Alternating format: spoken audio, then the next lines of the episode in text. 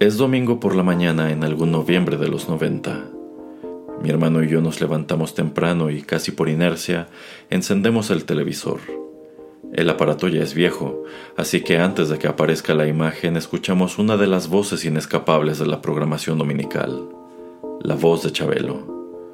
Si bien no somos asiduos de su programa, en buena parte porque mi madre siempre reserva mil actividades para este día, aquella es una emisión de la que no queremos apartar los ojos, pues mostrará algunos de los juguetes que todos los niños anotaremos en la carta para Santa Claus ese año. Ciertamente yo lo haré, y cruzaré los dedos para que en la Navidad aparezca al menos uno de ellos bajo el árbol, y no un suéter, un pantalón, calcetines o algo igual de anticlimático que los contenidos de la catafixia.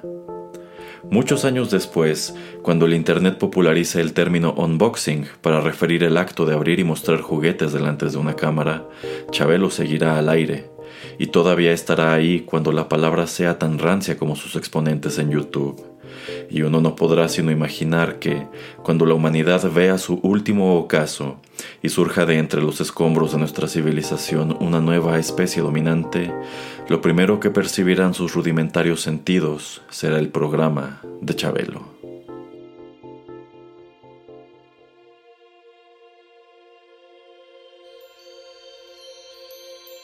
Rotterdam Press presenta Rotterdam Retro 2000. Un ameno recorrido por la nostalgia. Con las actuaciones estelares de Erasmo Bertz Neumann y Señor Geek. Comenzamos.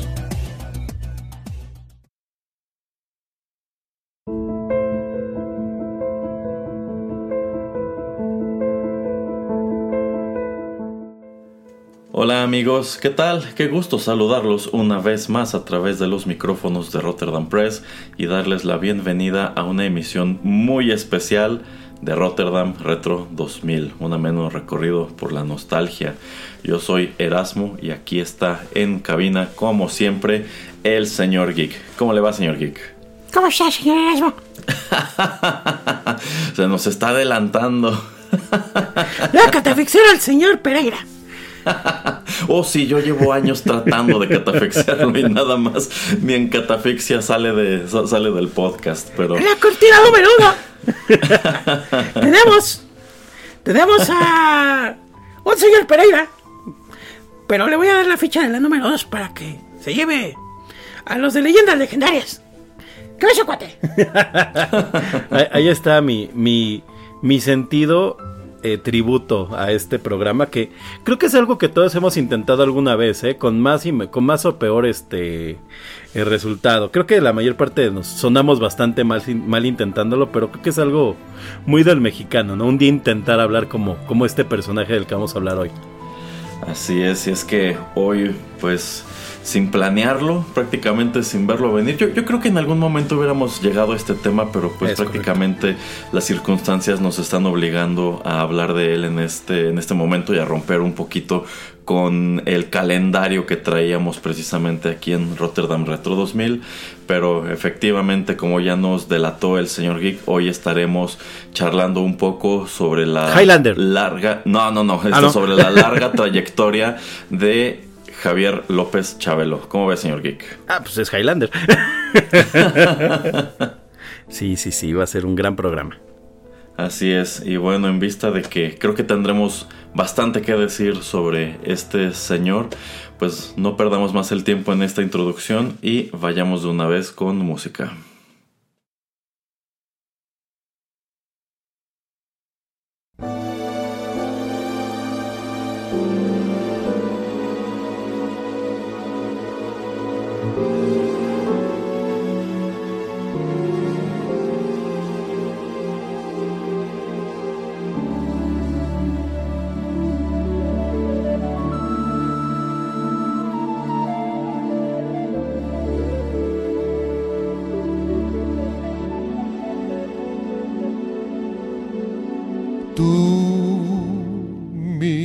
Me pediste que de hablar te dejara, que por favor tratara de no pensar en ti. Y hoy que guardo silencio, mi dignidad te enfada. Y a todos les has dicho que me olvidé de, ti.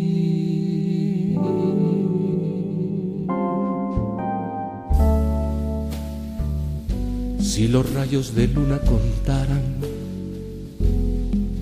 las noches que paso,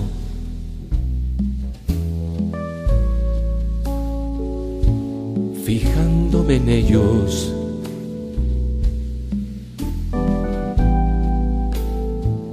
y pensando en ti.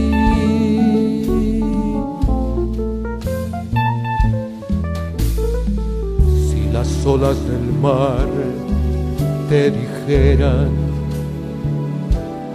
las veces que he escrito tu nombre en la arena y llorando por ti.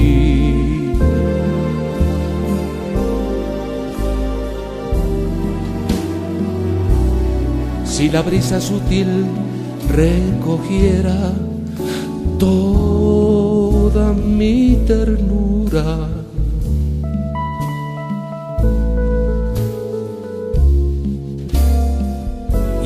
pasar junto a ti te la diera por ser para ti. ¿Qué dirías de mí? Que te quise como en este mundo. te quise como en este mundo. Jamás se ha querido.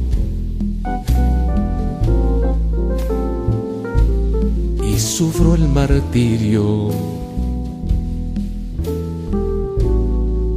de vivir sin ti.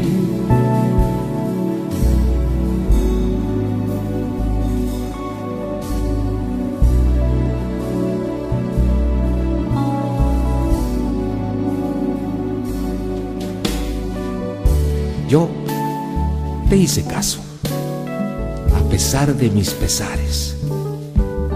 Y en el vivir perdí el paso. Pero creo que tú, tú también te mueres.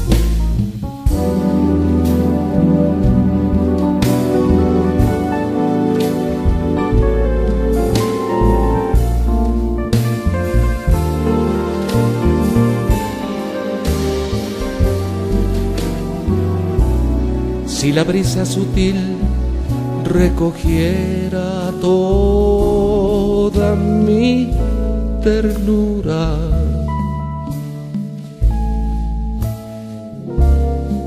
Y al pasar junto a ti te la diera por ser para ti. ¿Qué dirías de mí? Como en este mundo, Que te quise como en este mundo. jamás se ha querido. Y sufro el martirio.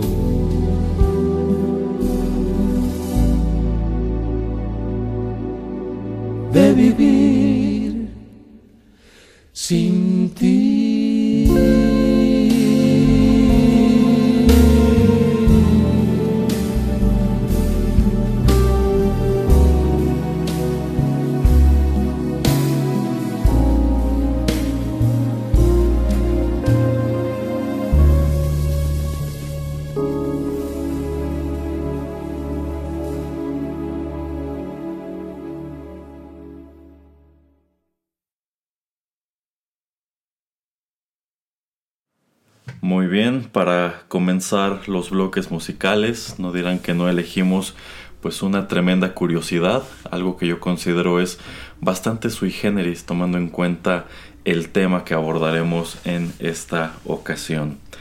Y en caso de que se lo estén preguntando, bueno, pues aquí les va. Esto que acabamos de compartirles se titula ¿Qué dirías de mí? Esto corrió a cargo de Gualberto Castro y Javier López, utilizando su, verdadera voz, no, no, utilizando la, legendaria voz de, Chabelo. Esta es una canción con eh, composición de María Grever y este arreglo que realizan estos dos apareció en un disco eh, publicado por la Fundación Solo por Ayudar de Lolita Ayala. Les debo el año, no encontré información de, en qué año aparece esto, pero bueno, pues esta, este tema resalta como una de las poquísimas piezas que tenemos como registro de Javier López Chabelo cantando con su voz eh, real.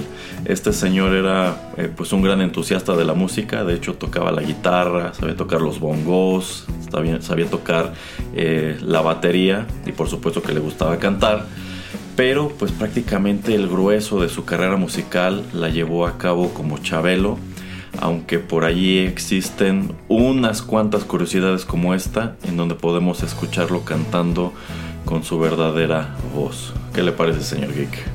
Pues es, impresionante, siempre, siempre para mí este, este switch que hacía Javier López con Chabelo, que lo puedes ver mucho en las entrevistas, es como, como muy contrastante, ¿no? Porque además, pues Chabelo, como tal, mm, hacía una voz muy, muy este, aguda, como ahorita pues trata, de hacer esta imitación homenaje, este, y, la voz de Javier López era una voz eh, sumamente grave, eh, entonces escucharlo con su voz normal, pues la verdad es que siempre era contrastante. Así es, así es.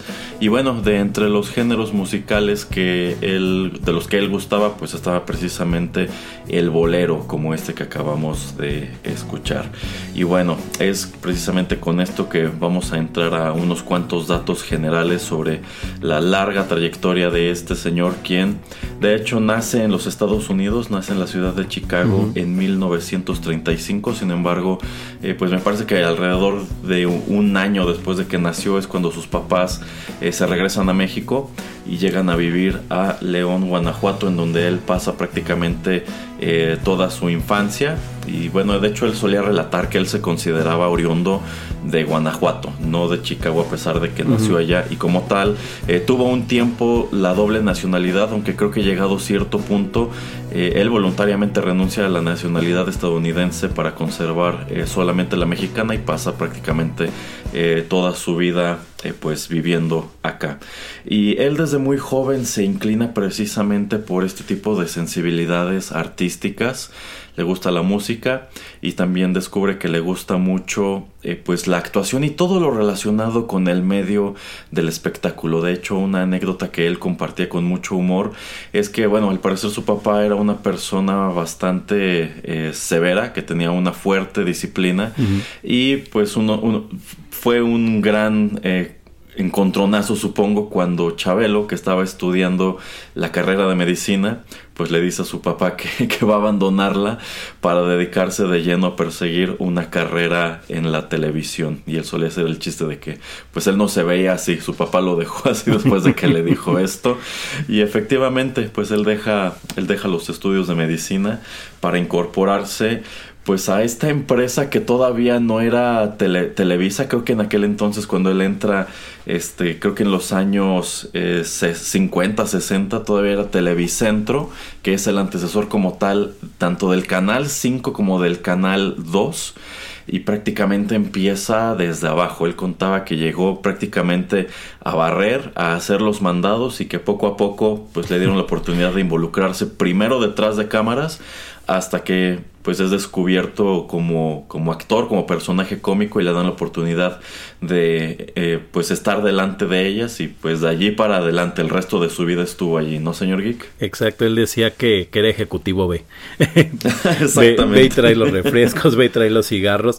Sí, eh, para mí fue eh, el estar armando este programa que evidentemente lo hicimos pues muy, muy, muy este después de, de la noticia de que pues ya no estaba eh, o bueno, de que nos dejó Chabelo, pues más que nada no tanto por aprovechar el momentum, sino porque realmente nos dimos cuenta en estas entrevistas y demás, pues que el tipo, pues era una institución dentro de todo lo que fue este eh, la televisión como se conoce el día de hoy, si bien lo entendíamos por parte de En Familia con Chabelo, de repente cuando tú asomas a toda la, la carrera que tuvo, la verdad es que te sorprende mucho, porque como bien dice usted, él empieza porque comenta que un este, un conocido de él era este, un este anunciante de justamente de lo que antes sería tele, bueno, antes de Televisa, eh, y lo, lo invita ¿no? a trabajar. Eh, y él dice que fue, justamente fue a trabajar con la intención de poder pagar los estudios de medicina, eh, pero pues empieza a enamorar de, de, esta carrera de actuación. De hecho, eh, incluso llega a tomar clases de teatro con un conocido maestro que se llama Sekisano, que, que a Ah, lo sí, mejor, que a lo mejor no le sonará a muchos, pero literalmente es una, es una, este, vaya, es una institución en el teatro eh, y, pues después eh, toma o empieza a trabajar eh, tras este bambalinas y cada cierto tiempo pues en la televisión en vivo de repente requerían algún extra, ¿no? Y él, y él haciendo estos extras, pues empieza.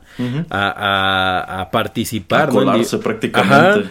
Ajá, ajá, en diferentes programas al grado de terminar, pues por ahí haciendo algún programa en donde salía con Tintán, algún momento en donde salía con otros, pero pues realmente quien lo Con lleva Cantinflas. con Cantinflas, que bueno, eso ya es más adelante, pero realmente Ajá, quien ajá.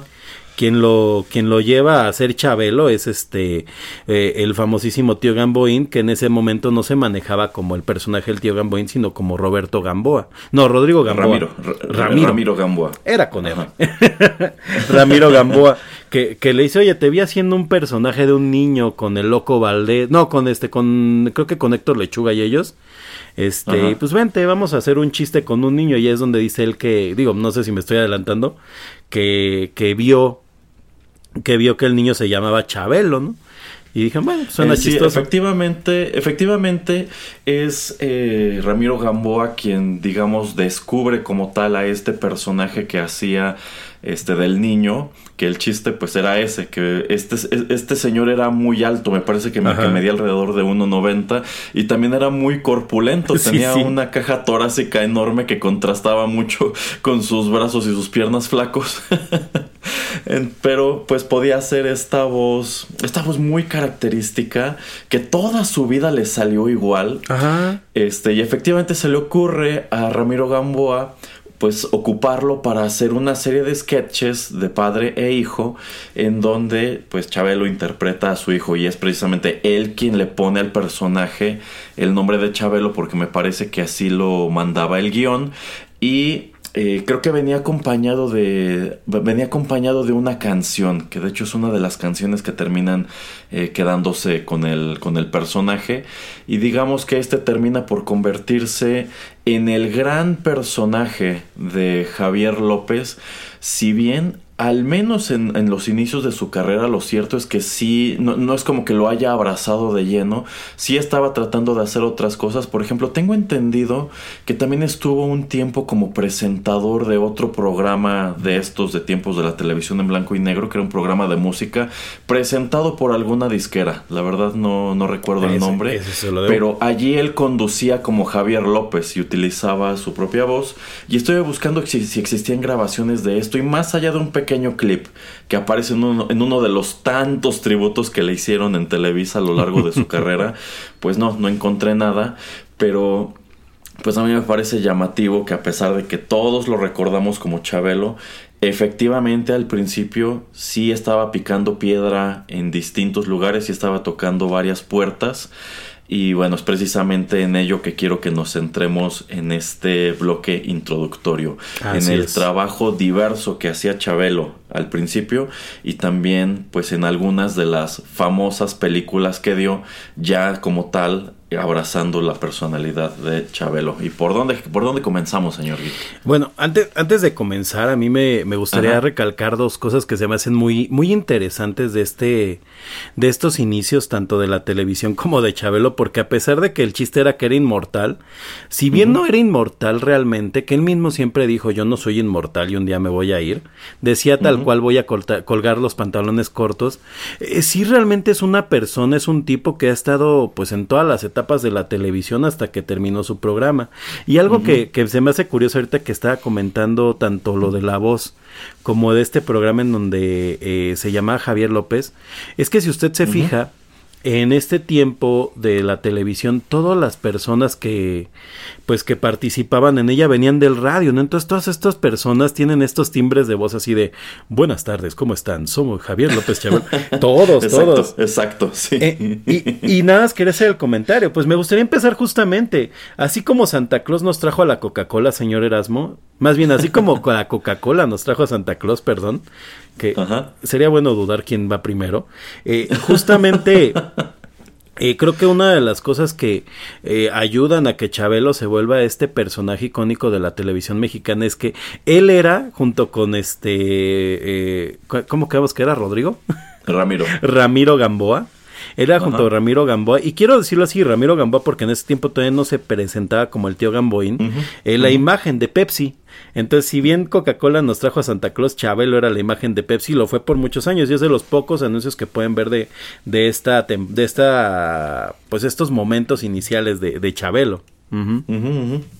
Sí, y bueno, este, a todo lo largo de su carrera, ya cuando, cuando se convirtió de lleno en Chabelo, pues es de notar que el personaje como tal siempre señalaba que su papá no era Javier López, su papá era como tal eh, Ramiro Gamboa, aunque ya lo refería como el tío Gamboín, que creo que es como muchas personas de nuestra generación lo recordamos y decía que su mamá que su mamá era la televisión entonces se me hace una imagen muy simpática tomando en cuenta que efectivamente es este señor el que empieza a darle la oportunidad de que lo acompañe eh, en sus sketches y prácticamente de allí para adelante es en donde hace carrera y sí efectivamente todavía se pueden encontrar clips en donde pues está compartiendo cámaras con Capulina. Eh, aparece en una película de Cantinflas, no recuerdo en este momento cuál, pero también se puede encontrar esa, bueno, la película completa en YouTube,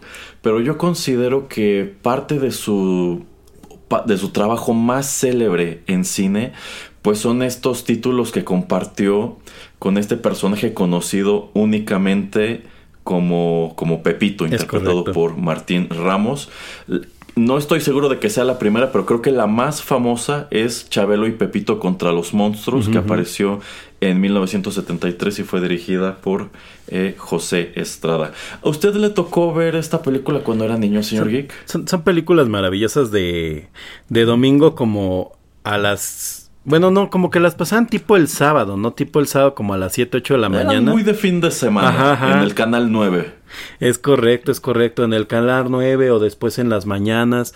algo que me gusta mucho de estas películas es que eh, tiran un poco de esta esta onda del, del, cine de ciencia ficción mexicano que, que viene con esta historia de los luchadores y demás. Pero Chabelo y Pepito era como muy divertido, ¿no? Porque a comparación de los luchadores, que eran estos superhéroes, pues realmente se suponía que Chabelo era un scout, ¿no? Y que andaba perdido y de repente terminan peleando contra los monstruos. Y además este, creo que pelean contra básicamente toda la... todo el panteón de la Hammer, ¿no? Eh, pues de entre Hammer y, la Universal, porque sale la momia, el monstruo de la Laguna Negra, el monstruo de Frankenstein, Drácula, el hombre lobo, o sea, los de cajón. Todos los de la canción, ¿no? De En una noche oscura de terrible... Sin bronca. Sin bronca. Y, y era pues muy divertido porque aparte, como bien decíamos, no creo que Chabelo una de las cosas que siempre hizo fue eh, funcionar con parejas cómicas y normalmente este dúo cómico pues manejaba eh, una media en donde él tenía que haber una persona muy tranquila al lado de Chabelo y, y, Chabelo siempre era este personaje que incluso llegaba a sentirse como agresivo, pero ya cuando venía como lo, lo, lo, feo, cuando le hablaban feo lloraba y así, ¿no? Y Pepito pues le hacía este buen contrapeso, pero además era muy chistoso porque era un niño, niño. Eh, de hecho, estaba viendo una de las entrevistas que dice que a Pepito tal cual no es una persona que estuviera metido en el medio de la televisión. Este niño pues vino a castings eh, y dice que lo escogieron creo que entre 300 niños eh, y pues no, no estaba relacionado para nada con el medio de la, de la, de la artisteada, ¿no? De los artistas. Entonces, pues literalmente creo que acaban estas películas, por ahí trata de hacer cualquier otra cosa y pues me parece ya no, ya no continúa en el medio. Bueno, es que si lo miramos en retrospectiva, la verdad es que estas películas incluso constituyeron un pequeño universo, porque bueno, digamos, eh, bueno, nada más para eh, precisar, eh, esta de Contra los Monstruos es la segunda, la primera es la de Pepito y la Lámpara Maravillosa. aunque bueno, en esa no salía Chabelo, y después esta tuvo una secuela que fue Chabelo y Pepito Detectives, entonces es como la trilogía de, de Pepito, pero yo recuerdo que precisamente este personaje Pepito, creo que tenía otra película que ya era crossover con una niña que hacía Caperucita Roja, que también tenía con su propia película en donde el Loco Valdés efectivamente era el lobo malvado y tenía un compinche que era como un zorrillo que se vestía como soldado francés, una cosa así. De, de hecho, si no recuerdo mal, esta este Pepito tiene por ahí una versión en donde es Pepito y no sé quién, o sea, es otro niño y hacen una especie de Tom Sawyer, ¿no? Eh, Eso no me acuerdo, no me acuerdo. Sí, estoy, bastante, bastante seguro. Pero sí, o sea, por ahí el, niño tuvo sus, sus éxitos, pero pues realmente, el, bueno, sus películas, pero realmente los exitosos fueron en las que sale Chabelo, ¿no? Y por las que todo el mundo se acuerda. Eh, y, creo que se les tiene mucho cariño porque además no son especialmente películas buenas. De hecho, ellos, ellos platican en alguna entrevista que la realidad es que, si bien tenían como algunos lineamientos de qué debía pasar en la película, eh, en realidad como que Chabelo y Pepito empezaban como a jugar con los niños un poco con, con hacia dónde iba, o sea, tal cual no tenían como grandes diálogos, que me llama un poco la atención porque eh, algo que cuentan mucho todos los cercanos a Chabelo es que el cuate era una persona este, sumamente disciplinada y que ensayaba y ensayaba y ensayaba, o sea, cuando les preguntan, oye, eh, ¿Tú qué recuerdas de Chabelo? Dice que era ensayar y ensayar para que todo saliera perfecto. Y curiosamente, aparentemente en las películas se daban como mucha libertad. Se nota, ¿no? Por ejemplo, hay una escena que pasan mucho ahora que están haciendo las remembranzas en donde empiezan una pelea entre los scouts. Y, se ve, ¿no? Que como tal no hay como una coreografía, que simplemente Chabelo se da, se da vuelo y que se ve impresionante porque es un cuate de 1.90 con niños chiquitos, ¿no? Ajá. sí, sí, o sea, e, efectivamente ahí es en donde radicaba el chiste que estaba haciendo a un niño pero cuando lo, lo, parabas junto a niños de verdad, pues se veían diminutos porque les sacaba como 20 cabezas. Este, pero sí, también algo pues que siempre fue muy llamativo del personaje fue eh, pues la personalidad. Más allá de esta voz que le, que le imprimía, pues el hecho de que pues eh, Chabelo se conducía como un niño eh, travieso, si no es que rayando en lo malcriado, porque efectivamente de pronto llegaba a sentirse hasta agresivo. Incluso si usted busca algunas de las entrevistas que daba eh, pues en personaje. El que te importa. Ya, quizá en los años 90, en los 2000, pues si era medio llevadito. Y, e incluso a uno como espectador le cuesta trabajo eh, pues e, entender exactamente en dónde está en, dónde está terminando el chiste y está empezando como que una verdadera mofa o agresión hacia, hacia el entrevistador o si sencillamente era parte del plan pero efectivamente como que siempre venía a romper con esta cuestión de este de, del niño gandaya cuando algo le pasaba y se ponía a llorar o empezaba como que a hablar como gangoso y no se le entendía nada, pero era parte del chiste de que le preguntaban qué estás diciendo y él les gritaba, no estoy diciendo nada. Entonces, este... Ajá, ajá. Que, que, ahí también viene un poco esta parte, no sé si ahí meterían alguna de estas cosas que cuenta Chabelo, que él con Tintán inventaron un idioma, ¿no? Que era el mautro. Ah, ah exactamente. No, sé si quiera llegar ahí, pero justamente en estos balbuceos, yo creo que decía algunas de estas palabras, o como dice bien, de plano decía, no digo nada. Eh, sí, sí, efectivamente. Tiene otra película que es con Tintán, en donde, eh, bueno, e-, ellos este, deciden jugarle a Tolkien a inventar un, idioma que es el idioma de los marcianos que se llama Mautro, ¿no? Ajá. Ajá. Este.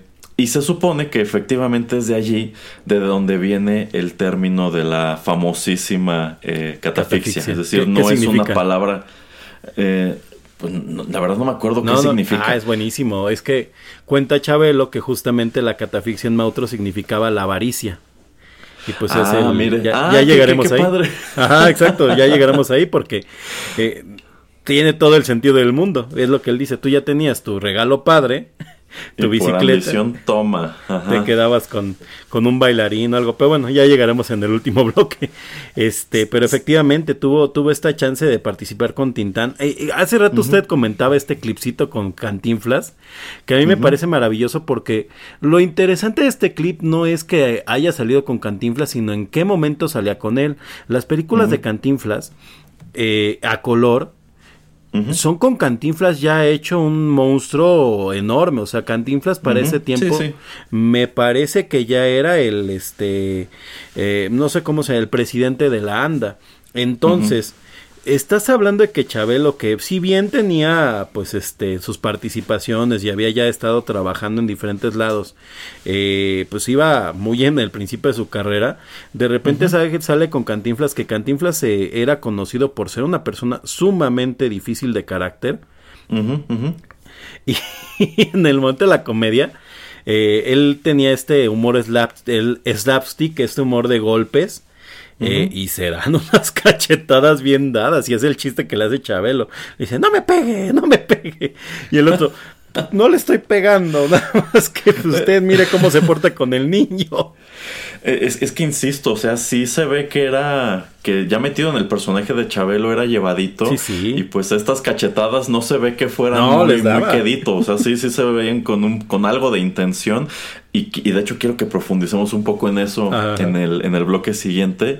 Pero pues me imagino que si llega a trabajar en este punto de su carrera con alguien como Cantinflas es porque pues supo hacer un personaje muy entrañable, muy llamativo.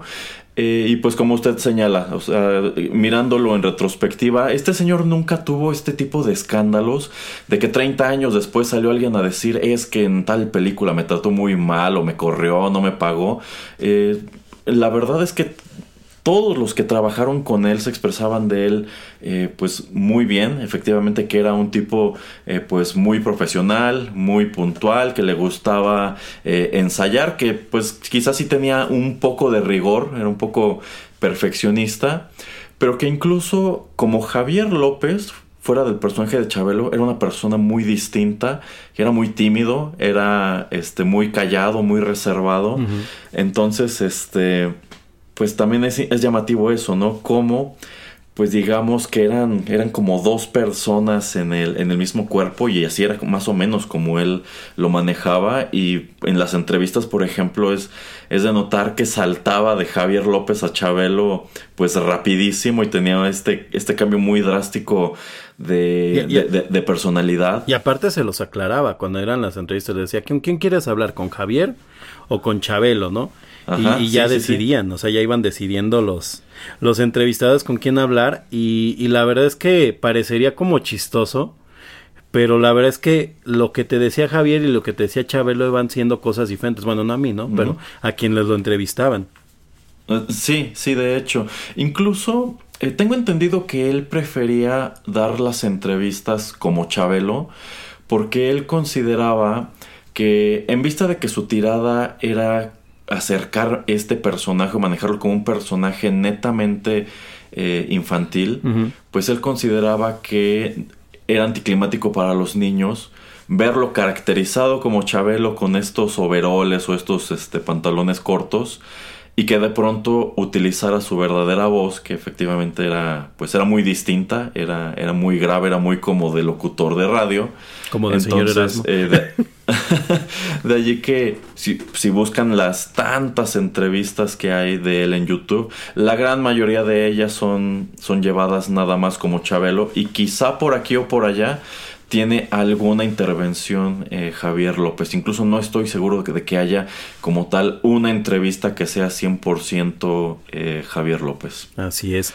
Oiga, señor Erasmo, yo no quiero irme de este bloque porque es en donde estamos hablando como de estas generalidades de la muy, muy, muy extensa carrera de, de Javier López Chabelo, sin contarle un chisme que me, que me contaron en Twitter y me, me sorprendió mucho. Eh, Hace rato cuando empezamos el programa yo le decía, ya, ya hicimos eh, el programa de uno de los pilares de pues, lo que fue la televisión en México, que fue este Chespirito. Eh, Chabelo evidentemente es el segundo pilar de estos este de estos personajes. El tercero es este eh, Raúl Velasco y pues por último Jacobo Zabrudowski no eh, pero muy poca gente sabe exactamente cómo Chabelo pues llegó a, a este punto en donde literalmente era un intocable de Televisa y a la fecha pues realmente no hay como por parte de él una declaración de exactamente qué fue lo que pasó.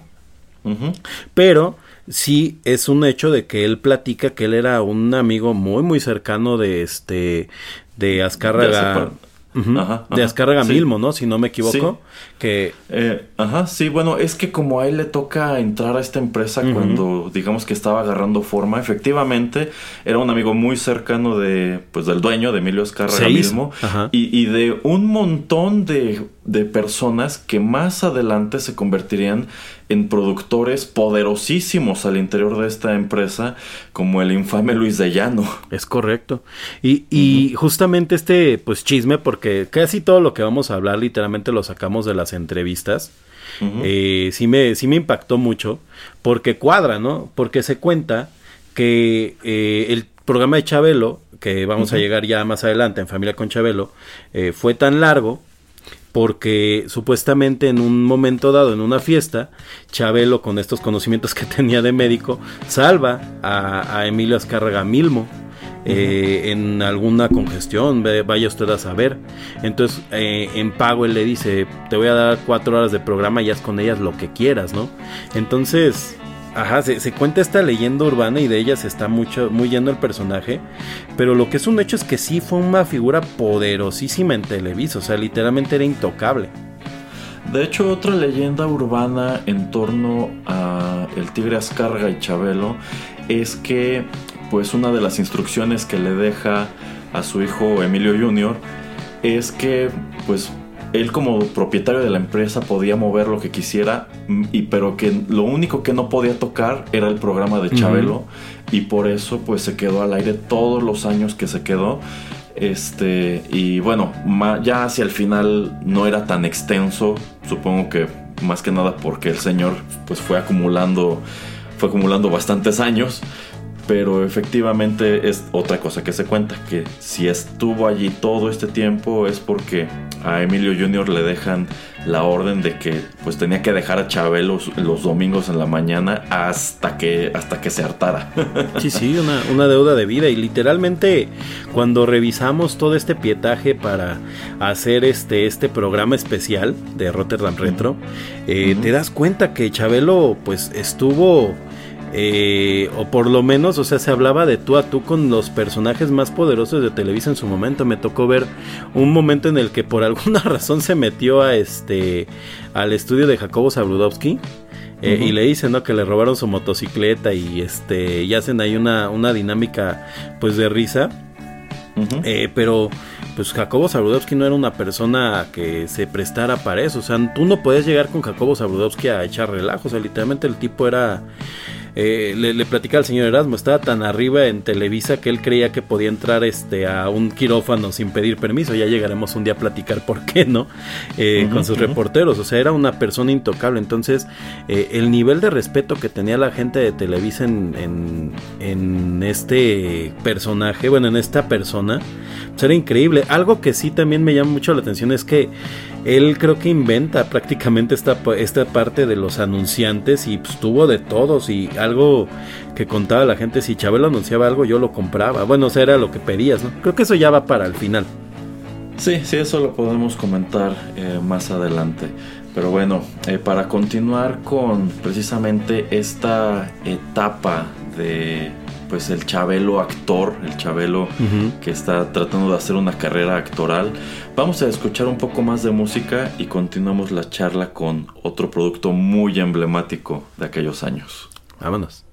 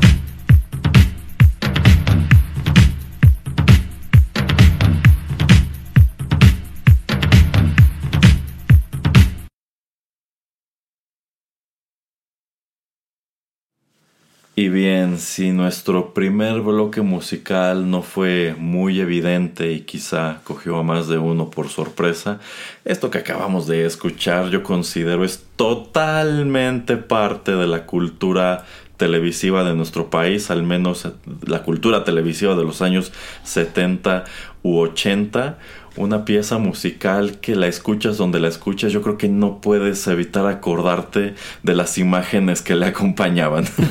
De Pero bueno, exacto. Esto que acabamos de escuchar se titula Quartz. Esto apareció como un sencillo independiente en 1978 presentado por el conjunto de música electrónica francés llamado también Quartz y es composición de Chris Quartz y Max Gazzola. Sin embargo, yo considero que la gran mayoría de quienes vivimos en este país no tenemos idea de este dato y si nos hablan de la canción Quartz interpretada por Quartz no nos dice nada.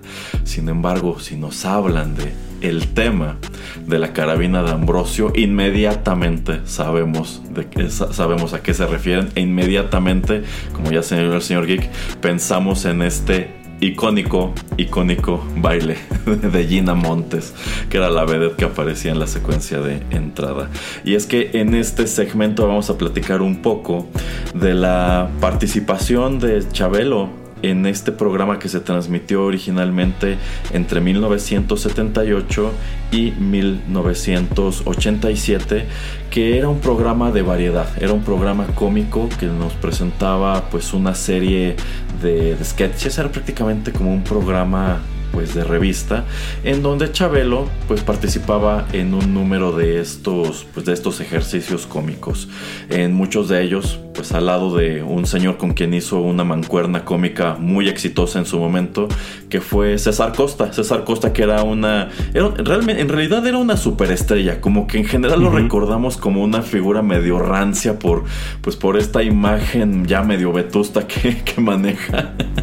Pero pues lo cierto es que en aquel entonces César Costa era un, era un galán de la televisión, era pues una figura pues muy visible y pues le toca hacer un número de estos sketches al lado, al lado de Chabelo, algunos de ellos incluso manados de conceptos de la comedia del arte. Teníamos por ejemplo estos sketches muy breves en donde César Costa y Chabelo eh, pues metían la cabeza de, detrás de una pantalla y controlaban un, como que unos pequeños títeres. Se me olvida el nombre de cómo se llama ese tipo de sketch. Pero este, por lo regular eran sketches muy cortos en donde contaban un chiste, bueno o malo, pero, pero un chiste y hacían bailar estos muñequitos eh, con las manos. Eh, también muy célebre, sobre todo por la cantidad de videos que circulan en YouTube, el sketch de, de, Pujitos, que era un sketch de ventríloco con su muñeco, en donde lo chistoso es que eh, pues Chabelo era el muñeco y César Costa, que es un hombre al parecer muy pequeño, hacía, hacía el ventríloco y esto conllevaba un número de chistes, algunos de ellos incluso un poquito subidos de tono y también algo de comedia física por aquello de que mencionábamos de que pues Chabelo era muy llevadito. Sí, sí. Este, también había otros sketches que eran los de los cuñados, en donde Chabelo interpretaba eh, al hermano de la novia de César Costa que iba de visita a la, a la, casa o al departamento a buscar a esta chica y por lo regular era víctima de sus, de sus, este, de sus ideas malévolas. También estaba uno de los famosos que de hecho fue retomado en numerosas ocasiones más adelante por otros cómicos, que era el de Guillo el Monaguillo, uh -huh. en donde Chabelo hacía este personaje llamado Guillo, que eh, pues tenía unos intercambios cómicos con un, cura interpretado también por César Costa, aunque creo que después lo, lo cambiaron por otro. Eh, también encontramos sketches de la, de la escuelita en donde César Costa era el maestro y encontrábamos pues a un elenco variopinto en donde estaba Beto el Boticario, estaba Alejandro Suárez, estaba la propia Gina Montes y por lo regular también estaba allí Chabelo, aunque era presentado como el mismo personaje del otro sketch, era, era presentado como Guillo.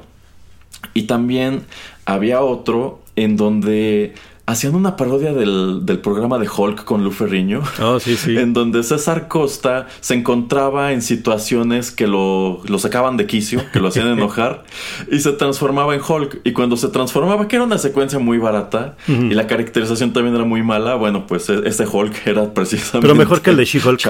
Ah, sí, por supuesto, mucho. me- Es, es increíble que la carabina de Ambrosio hace 50 años nos diera un mejor Hulk que este horrible que apareció en, en She-Hulk. Y, aparte no perreaban.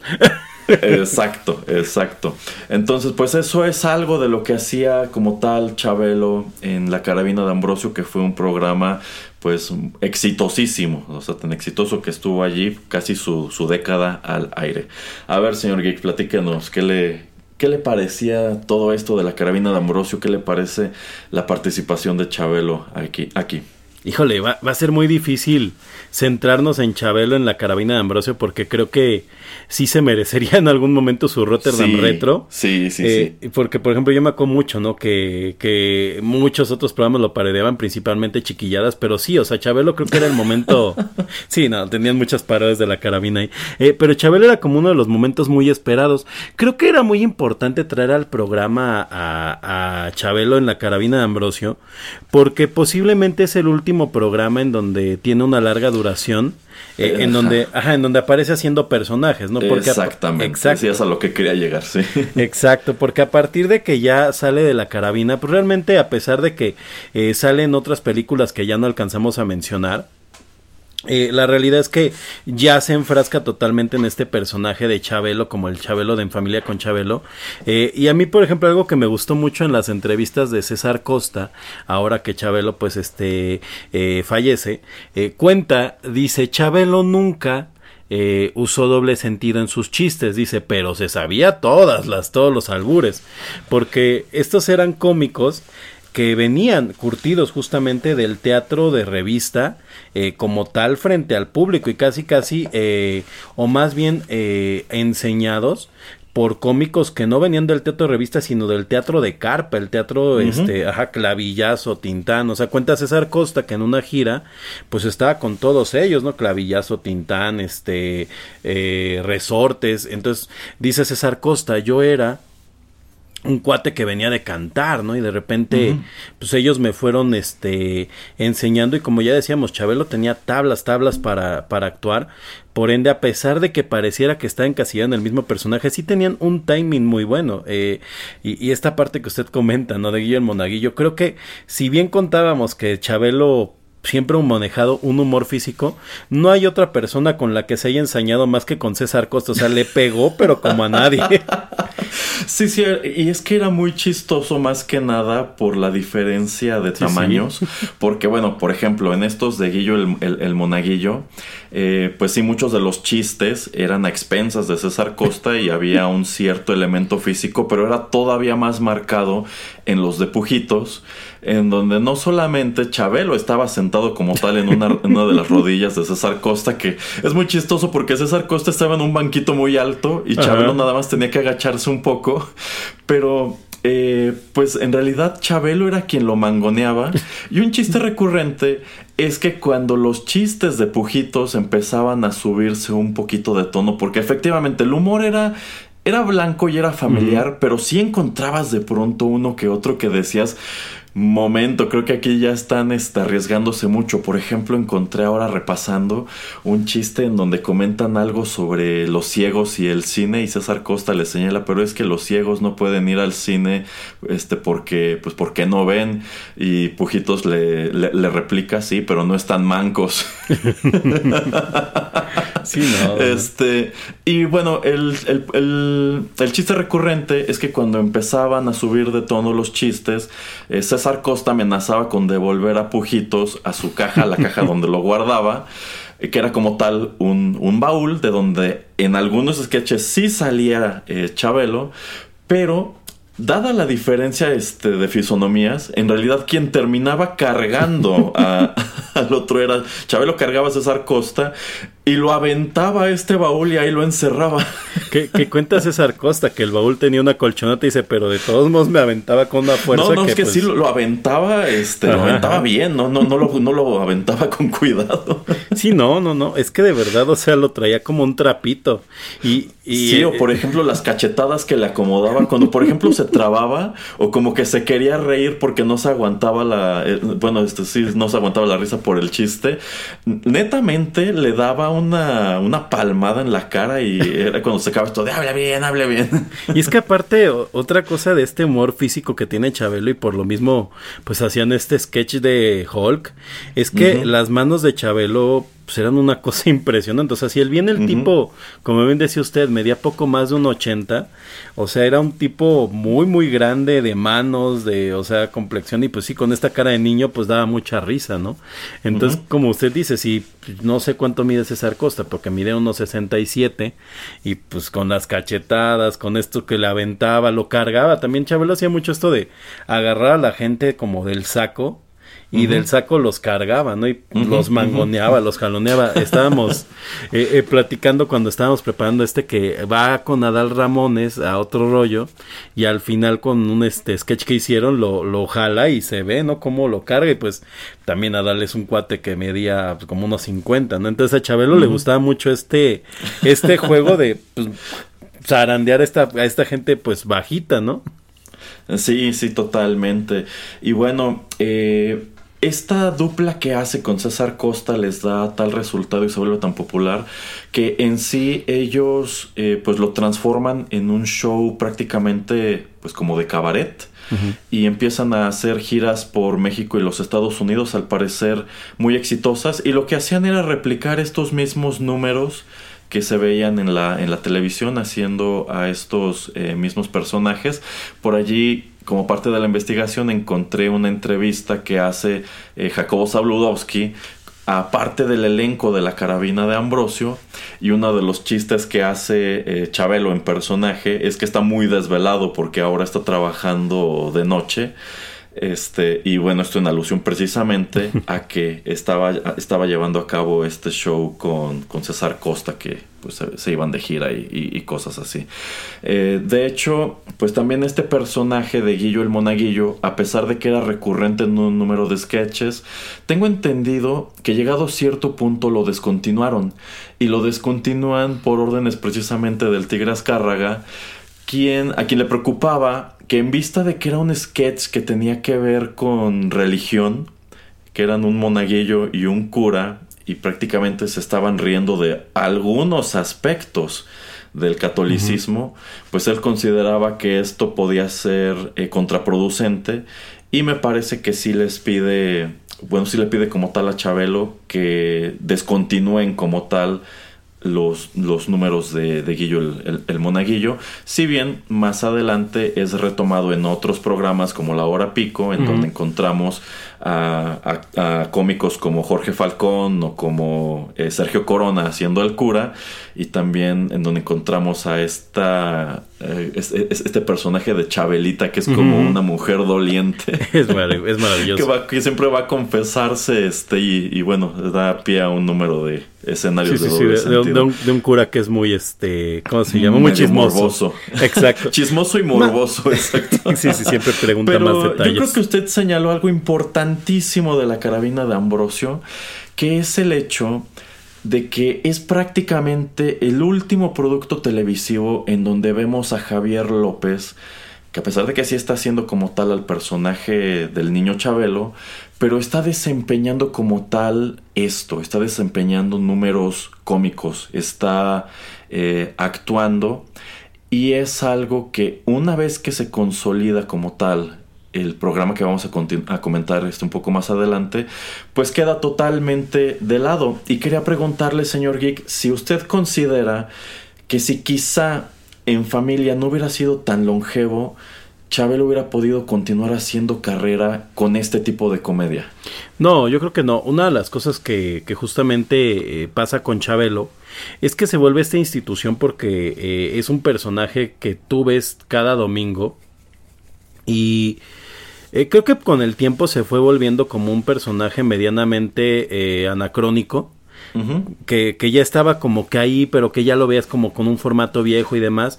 Eh, y, pues por lo mismo, ¿no? O sea, creo que a pesar de que en la carabina de Ambrosio, pues tienen este gran boom los actores y, y con estos sketches, eh, algo que le pasa al humor después de los ochentas, ochenta y tantos, es que justamente va desapareciendo este formato del programa de revista y lo último que lo retoma justamente fue, eh, si vuelvo a decir justamente me doy un zape, lo último que lo retoma eh, es este programa de la hora pico, eh, son estos programas de Anabel, eh, el de la güereja, el de la güereja, los comediantes, pero nunca con el mismo pues éxito que tuvo la carabina de Ambrosio, que ya era, además que ya eran este, estos programas esperados, y, y, sobre todo con este elenco de superestrellas, la verdad es que todos estos programas más bien se van haciendo de desconocidos, mientras que en la carabina, como bien dice, o sea, César Costa era una superestrella y Chabelo también de alguna manera, por lo que, pues sí, o sea, si hubieran, si hubiera tratado de continuar Chabelo en, en algún momento creo que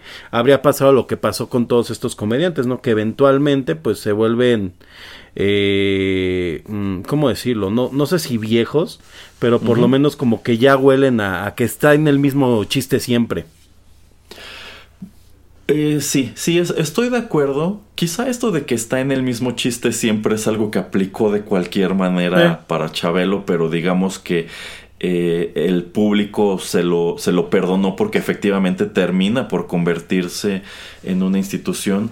Pero yo considero que sí es una lástima que haya dejado Sí, sí. pues prácticamente por completo esta faceta de su carrera para quedarse ya nada más como conductor y de allí en fuera pues en realidad sus, sus apariciones eh, actorales en otros programas o películas pues son eh, más bien escasas. De las más memorables, quizá este episodio de la escuelita de Jorge Ortiz de Pinedo, en donde, eh, bueno, el, el, programa es como también una especie de tributo eh, a Chabelo. Eh, también la película de Club Eutanasia, en donde eso es una de las pocas películas en donde podemos verlo pues interpretando a un personaje ajeno a Chabelo, uh -huh. también la del complot mongol y un episodio este legendario que dio para la serie de los de simuladores. Este, los simuladores.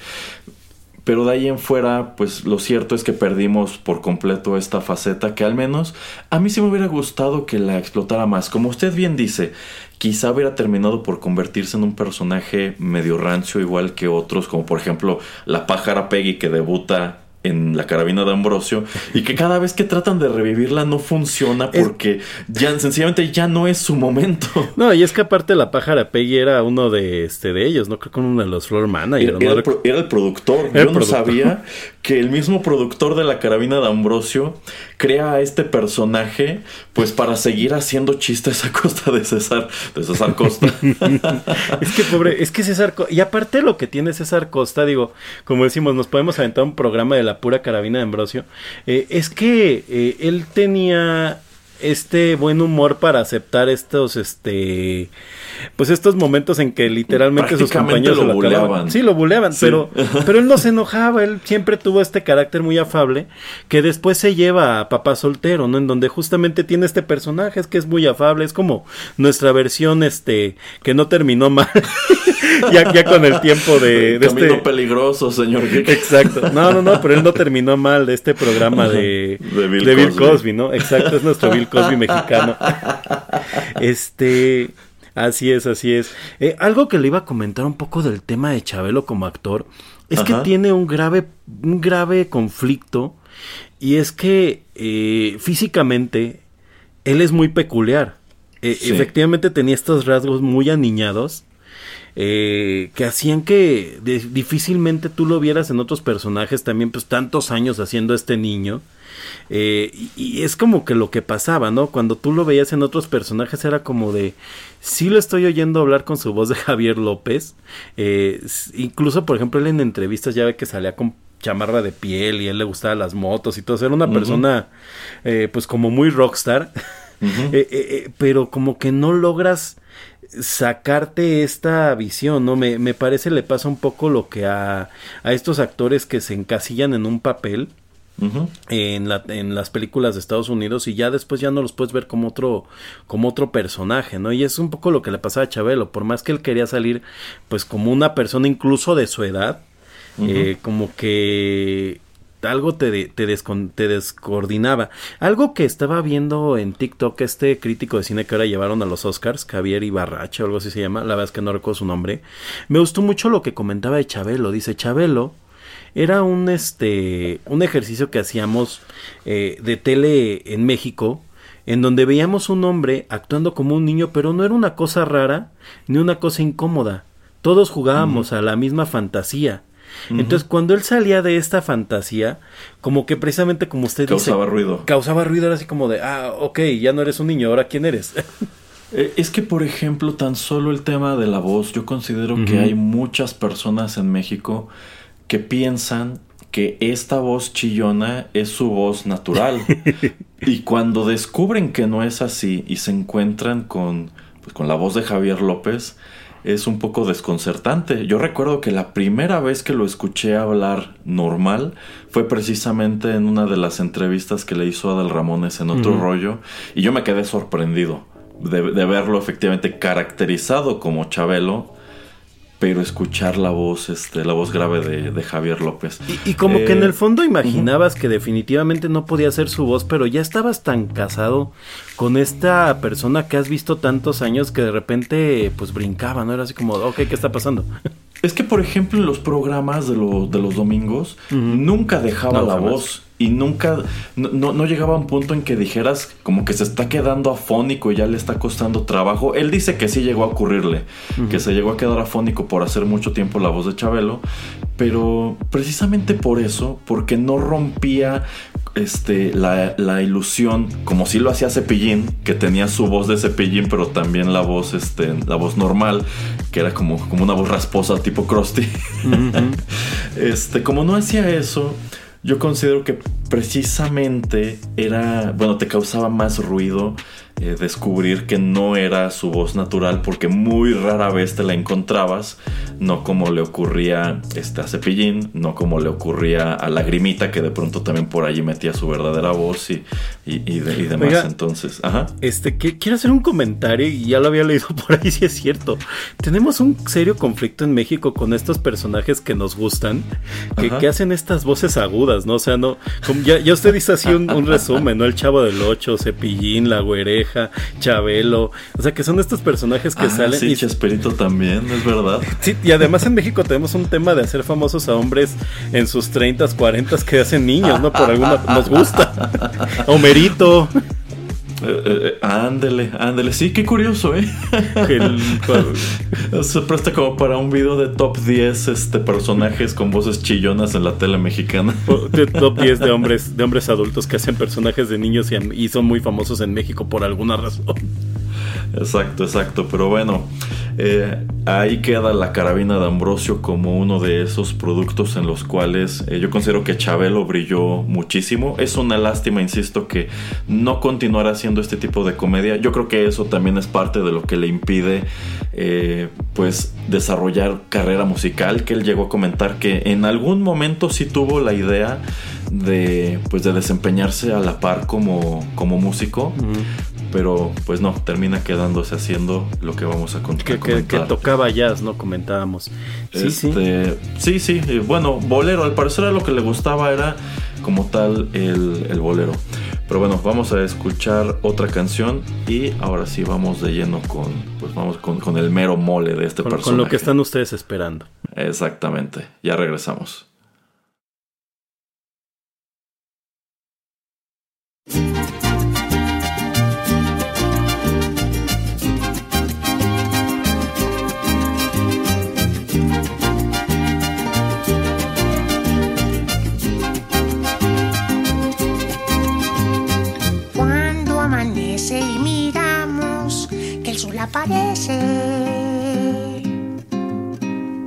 El ave escapa del nido y su vuelo emprende.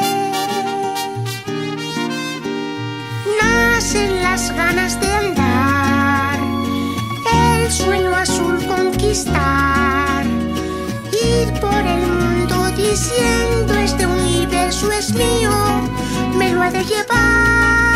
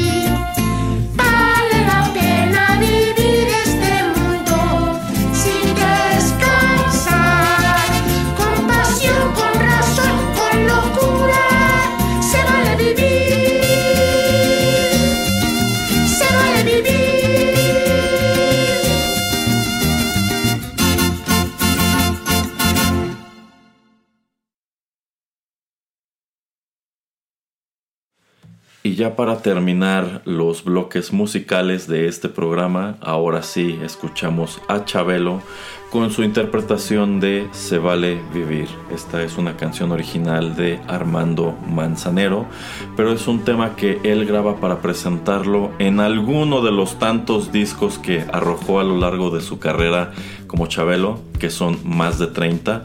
Eh, la gran mayoría de ellos están conformados por temas pues que buscan apelar a un público infantil, sin embargo, pues el señor aprovechaba para meter por aquí y por allá algo un poquito más afín a sus gustos personales como esta canción de Armando Manzanero, que es una de las tantas que figuraban de manera recurrente al final de su longevo, yo diría legendario programa dominical en familia con Chabelo, que es el que nos ocupará a lo largo de este segmento. Y antes de entrar de lleno con, e- con ello, eh, pues solamente unos cuantos datos generales. Este programa empezó a transmitirse a finales de los 60, en 1967, pero originalmente no se llamaba así.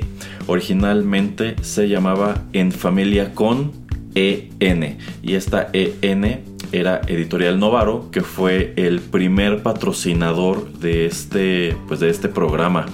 Eh, este, es- es, eh, en familia, pues como tal, siempre fue un, programa que estaba lleno de comerciales, de publicidad pagada, que era patrocinado, pero bueno, en sus orígenes era, era patrocinado precisamente por esta empresa editorial Novaro, que me parece que paga como tal los primeros dos años de, de existencia y desde el principio pues estuvo previsto que era Chabelo quien iba a conducirlo. Este programa desde sus inicios era bueno, incorporaba como tal un número de, números de variedad, entre ellos los más importantes eran los concursos, concursos en los cuales participaban niños y ocasionalmente adultos.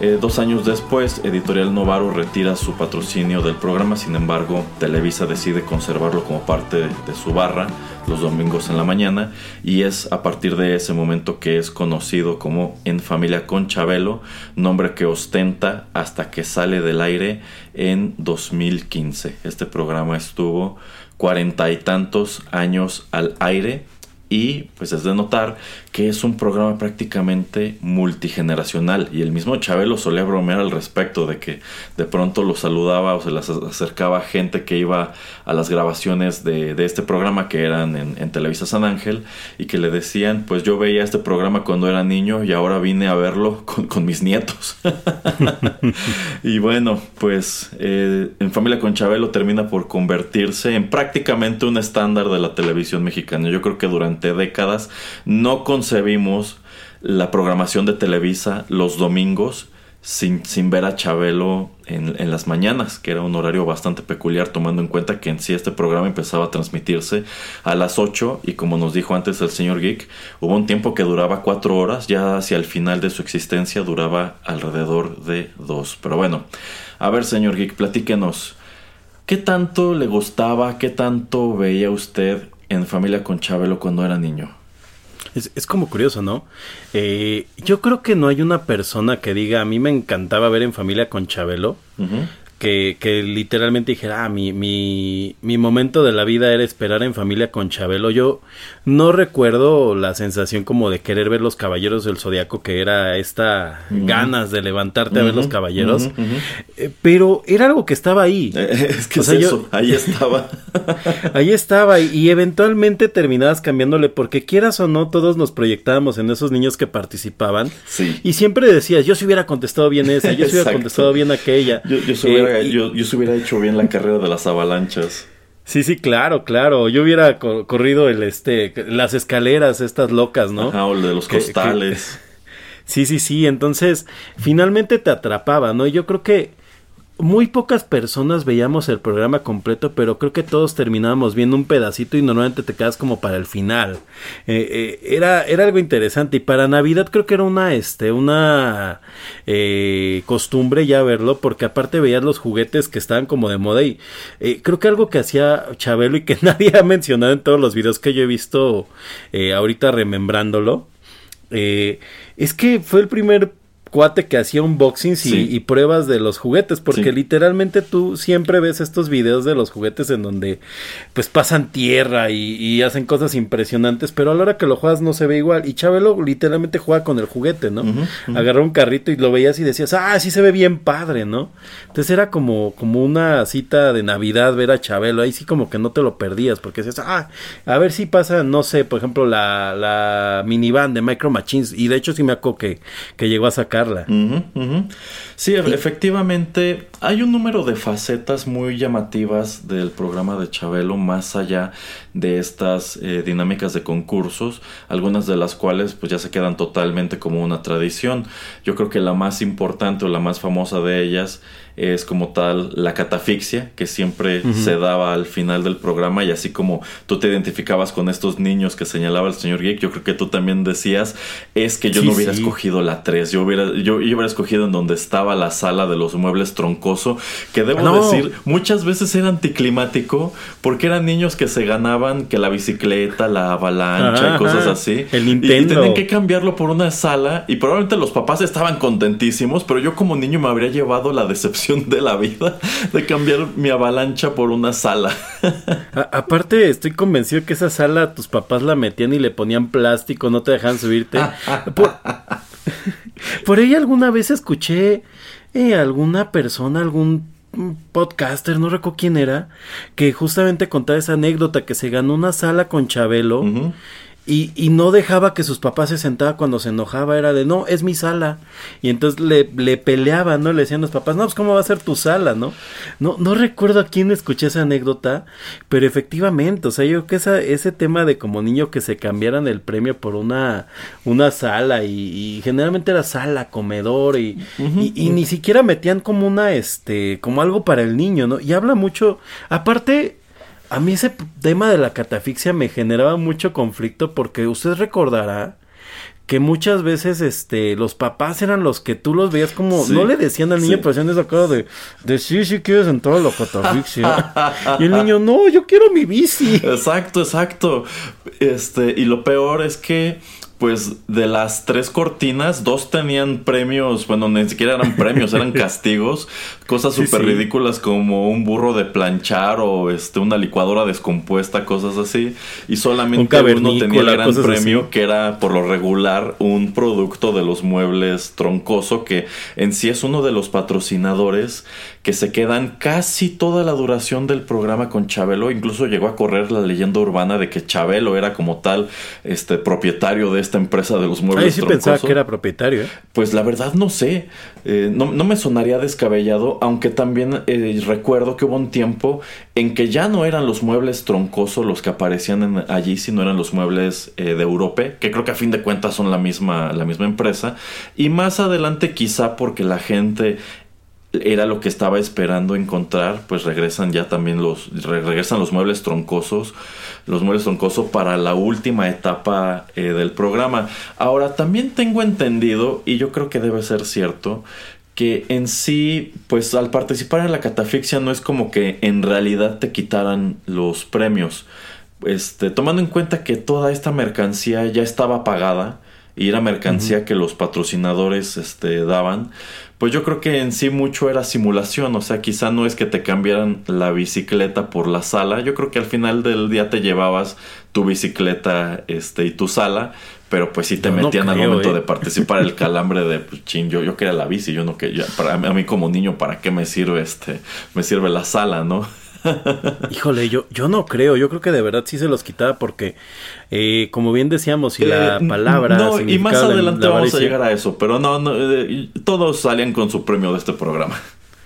Ah, eh, bueno, ok, para, para que las conciencias puedan dormir Eh, sí, sí, eh, sí. bien hoy, porque no, yo sí, yo he vivido con un trauma pensando en esos niños. Oiga, algo que estuve viendo mucho en estos, este, eh, programas de, de remembranza o en algunas de las entrevistas. Es que Chabelo fue tan, este, tan impactante culturalmente para todas la- las personas que muchos conductores cuando lo invitaban a su programa a- a entrevistarlo, en algún momento le pedían que les hiciera la dinámica de la catafixia. Ah, O sea, claro. yo creo que es un sueño frustrado de todos. O sea, yo estaba viendo, vi a Monserrato Oliviera hacerlo, eh, Adal Ramones eh, se robó su catafixia, pero también lo hizo. Eh, y así en general, o sea, todo el mundo creo que le pedía a Chabelo, oye, si vas a venir a mi programa, por favor, déjame participar en la catafixia. Me gustó mucho esta entrevista de Monserrato Oliviera y esta, bueno, la otra, Yolanda, eh, porque literalmente Yolanda se vuelve niña cuando está eh, haciendo la, la dinámica y Chabelo está muerto de risa, ¿no? Porque dice, te das cuenta que, que te traen corriendo de acá para allá y ella es que estoy feliz, o sea, yo quería que tú hicieras esto. y se lo pedían, le decían, por favor, por favor, pídeme que escoja una, una ficha de la buchaquita y o sea, todo, todo este eh, ritual que tenía la catafixia. Por ejemplo, señor Geek, si usted hubiera asistido como niño al programa de Chabelo, ¿le hubiera gustado participar en los concursos?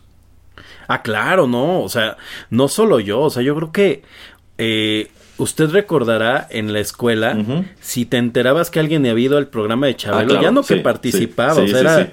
Era, era una leyenda siempre, ¿no? Ah, yo fui una vez y, y generalmente te decían, y no está tan padre porque te, este, pues te hacen que aplaudas cuando tienes que aplaudir, etcétera, toda esta Ah, dinámica de la ajá, tele. Sí, sí, sí, sí. Un, un poco lo que platicábamos en el de otro rollo, ¿no? O sea que, pues ya sabes, televisión. Eh, pero en general, o sea, era una gran ilusión para todos que nos llevaran.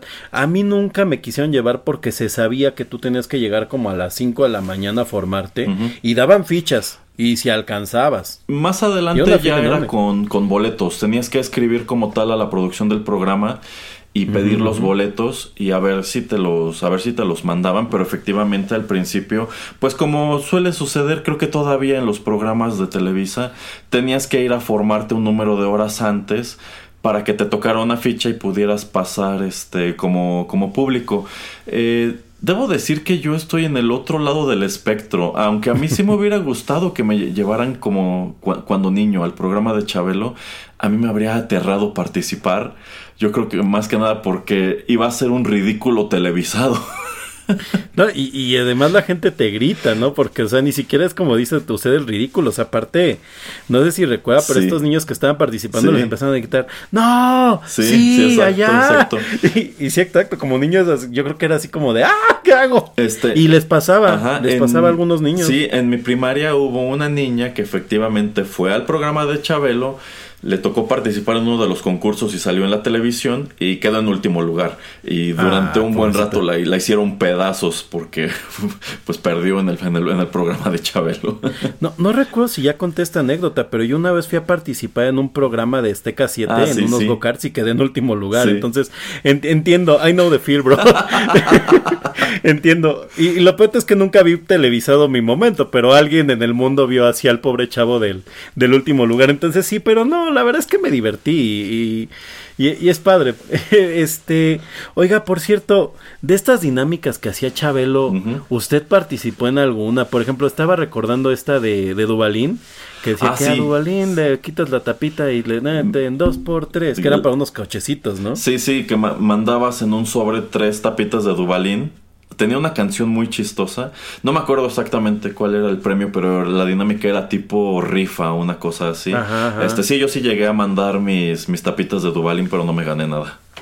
¿Qué más, qué más mandaba? O sea, eran de Dubalín, o sea, creo que también te llegaron a pedir como cocholatas, cosas así, pero tuvo muchas dinámicas, ¿no? La de Dubalín era para llevarte una especie de Power Wheels. Ajá. No era Power Wheels la marca, otra marca de carros, yo no la recordaba, pero, pero era para agarrarte un cochecito. Entonces sé que mucha gente soñaba con esos coches que eran como tipo Mercedes, tipo así. Ah, sí, Eh, sí, sí, sí. Ajá, ajá. Eh, por ahí leía la, la historia ahora en Twitter de alguien que dice que su vecina se lo ganó, era rosa y el papá se los compró porque lo arrumbaron como todo coche de esos, este y los pintó de rojo y ahí andaban muy a gusto con este cochecito, ¿no? Yo recuerdo que en un punto de la vida Chabelo llegó a subirse a esos cochecitos, ¿se acuerdas de eso? Sí, sí, de hecho también hubo un tiempo que llegaba al, al set en una cuatrimoto. Ah, sí, sí, sí. Sí, no, no, no, era, era, era padre. Oiga, eh, y por ejemplo, ¿usted tuvo su muñeco Chabelo? ¿Qué cree? No, y siempre quise uno y para colmo ahora van a ser carísimos. Sí, sí, sí, porque yo soy muy fan de la cháchara, ¿no? Ajá. La verdad es que ya no compro porque me llené tanto que dije, no, ya va. Pero honestamente, antes había mucho muñeco Chabelo en el tianguis. Yo estoy convencidísimo que ya no va a haber uno solo, ¿no? Y más desde el Mad Hunter, desde todo esto que han estado rescatando, pero yo no creo que exista, aparte del Chavo del Ocho y Chabelo, otro programa mexicano, bueno, seguramente el Chapulín, que haya tenido sus muñecos y además, eh, recordará usted que el muñeco Chabelo no tenía como, pues no era como parte de un de un playset, no era como parte como el Castillo Grayskull así. No, no, no. Literalmente hablaba, hablaba y decía Sí. algunas frases, ¿no? Sí, sí, sí, la más famosa está de Yo soy Chabelo. ¿Quieres ser mi cuate? Yo soy mi cuate. Exacto. Sí, Esa, eh, bueno, pero estaba el muñeco. Lo que sí tuvimos mi hermano y yo fueron este tenis de Chabelo, que todavía Sí, existe sí. esa marca de los de los del Que duran un Chabelo. Sí, del calzado infantil, aunque también uno de los patrocinadores que tenía Chabelo en los 90 eran los famosísimos Bubble Gummers. Bubble Gomers, ah, y que- eh, eh, digo Bubble Gomers y usted se acuerda del olor, ¿sí o no? Sí, sí, por supuesto, y también de los, de los niños que aparecían en la publicidad, que creo que todavía Sí, están sí. allí. Ya los han actualizado, pero todavía están estos dos niños, que era un niño, un niño y un Y gato. un gato. ¿no? Ah, a, mí, a mí me gustaba mucho el gato. Yo, yo quería esos tenis por el gato. Sí, no, yo, yo recuerdo que a mí también me encantaban, sí tuve algunos, y eran buenos, ¿eh? A- aparte es lo que contaba Chabelo, que a él le gustaba mucho, que los productos que anunciaba número uno tuvieran muy buena calidad, y por ahí también comentaba que en los sorteos que hacían, en algún momento eh, le llegaron a decir, oye, pero pues simulamos el premio, ¿no?